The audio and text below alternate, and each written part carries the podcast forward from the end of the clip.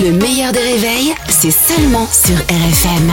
RFM Limité à 80 avec Pascal Atenza sur RFM. Bonjour Pascal. Bonjour Albert, bonjour Caroline. Coucou Pascal.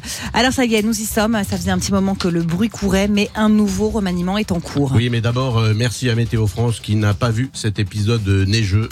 Euh, Laurent Romeshko meurt. Élise... non, mais quand on se lève deux heures avant, on est, Oui, On est on est un peu vénère. Bon, ça y est, Elisabeth Borne, ça y est, elle, elle nous a quittés. Petit ange parti trop tôt. Alors, qui aura la garde des 49.3 Oui, parce qu'il suffit de dire 49.3 était embauché, c'est comme dans The Voice. 49.3 Je te veux dans mon équipe. Alors, Il est venu peut-être un petit peu trop Oui, tôt trop quand même. tôt, hein. oui. Ouais, ouais, ouais, ouais. alors non, ce sera pas Emmanuel Valls. Emmanuel Valls, c'est le David et Laura, l'Anthony Delon de la politique. Il aura rien. Euh, L'affaire Delon, je n'y comprends plus rien. Tout le monde porte plainte contre tout le monde. Le fils, le père, la fille. C'est vraiment un problème de bobo parisien. Si ça se passait dans le Nord, ce serait plus simple. Le père, la fille, le fils, c'est la même personne. Ce serait réglé. Donc, euh, bref, pas Manuel Valls. Euh, Or, Premier ministre, c'est un poste en tension. hein. C'est donc pour un immigré, mais pas lui, hein, visiblement. Alors qui tient la corde pour remplacer Elisabeth Borne? Le favori, c'est Attal, le ministre de l'Éducation nationale. Euh, comme ça, il pourra faire des groupes de niveau. Hein, Darmanin, Béchu, Déa Castera dans le groupe des nuls. Les sacs pas. Euh,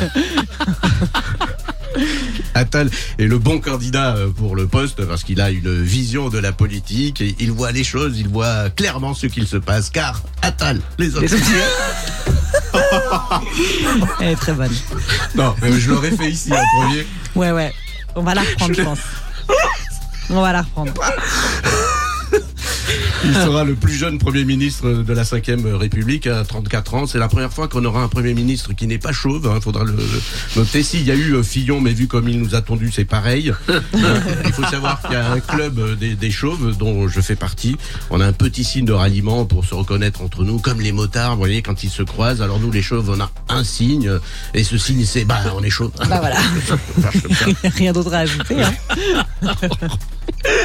En revanche, euh, si, euh, si euh, on change de Premier ministre, Bruno Le Maire, lui, un temps pressenti, va rester à son poste parce qu'il a déjà présenté ses vœux.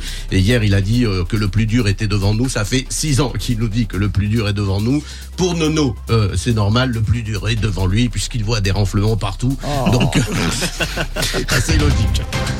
Et pendant ce temps-là, Macron a publié un message pour nous inciter à faire du sport 30 minutes par jour. Oui, Est-ce 30 que vous l'avez minutes, de, oui, 30 minutes de sport, c'est la durée d'un match de tennis d'un Français à Roland-Garros, donc on peut tous y arriver.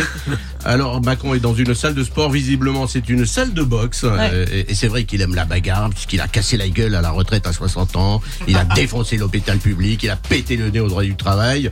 Euh, la France insoumise s'est moquée de lui, surtout Adrien Quatennens. Moi au moins j'ai tapé pour de vrai.